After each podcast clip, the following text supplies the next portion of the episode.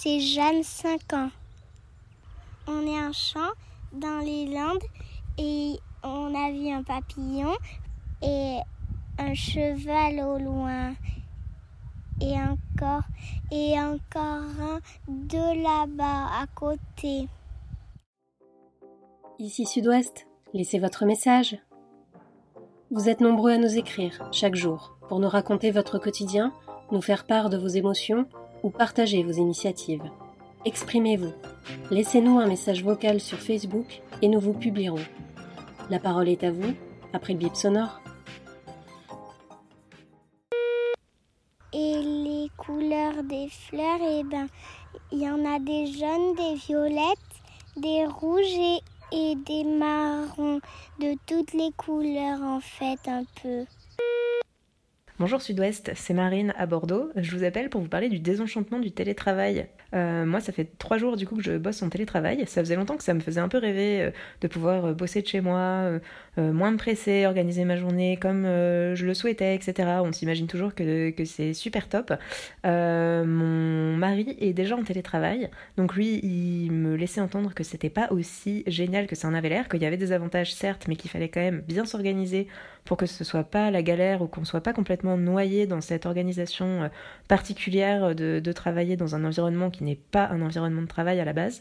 Et effectivement, depuis trois jours, euh, bah, je me rends compte qu'il avait complètement raison, puisque c'est très compliqué de couper euh, le soir et de vraiment se mettre dans une ambiance euh, détente, euh, maison, comme on peut le faire quand on rentre de son lieu de travail et que le lieu de travail c'est pour le travail et que la maison c'est pour se détendre, euh, là on a toujours l'impression qu'on peut répondre à un mail, répondre au téléphone, qu'il y a encore quelque chose à faire, qu'on aurait pu rester plus longtemps, qu'on ne sait jamais ce qu'on peut prévoir pour le lendemain, pour s'avancer, etc. Donc vraiment c'est pas un mythe. la division entre le l'espace de travail et l'espace de vie est hyper importante en télétravail, même si on part avec la meilleure volonté du monde. Donc ce que je pourrais conseiller aux gens, c'est de vraiment bien diviser leur journée, euh, diviser leur espace, diviser leur temps de manière plus claire peut-être que, que prévu euh, par rapport au télétravail pour pouvoir euh, avancer sereinement et pas exploser en vol. Parce que je me dis que sinon, après une semaine, les gens auront fait 60 heures de boulot en quelques jours et vont jamais tenir sur, sur la durée. Voilà, c'était mon petit conseil.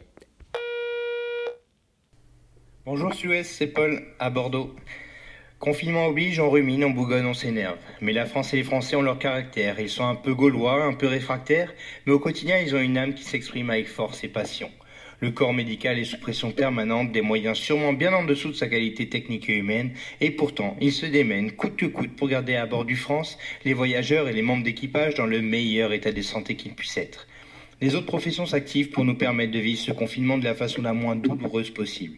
Ainsi, nous acceptons de la même façon que de nombreux pays de subir ce virus venu de Chine. Nous acceptons un confinement qui nous déprime, nous fait peur et tente de nous diviser d'une façon ou d'une autre. L'Italie déplore un nombre de morts incroyable, les autres pays ne sont pas en reste. Alors oui, j'espère que les responsabilités seront assumées et que nous sommes actuellement en train de nous défendre et pas uniquement de creuser notre tombe économique. Prenez soin de vous. J'ai hâte de me réveiller un matin, sortir de chez moi, voir vos visages radieux et soulagés et lire la fierté dans votre regard de ce que nous avons traversé ensemble. Hello Sud-Ouest, je m'appelle Cyrielle, je suis étudiante en dernière année de master de sociologie à l'Université de Bordeaux. Depuis mardi, le temps s'est arrêté. Avec mon copain et mon chat, on partage l'espace.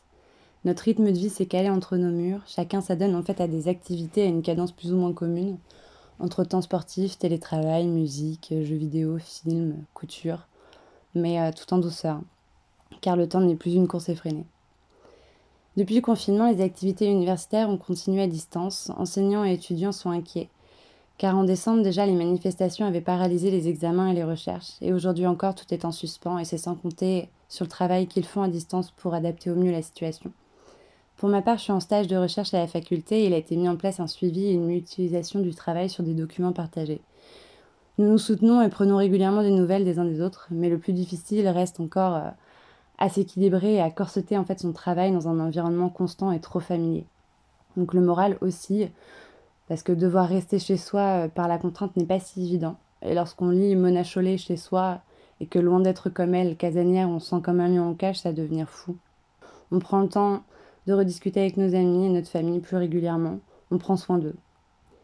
Et enfin, je pouvais pas ne pas en parler, mais depuis que nous sommes mis à l'écart des uns des autres, qu'on s'est fait plus discret, qu'on a réduit drastiquement nos émissions de gaz à effet de serre, qu'on a stoppé notre consommation de besoins artificiels, tout cela a fait en sorte que la faune et la flore ont repris davantage d'espace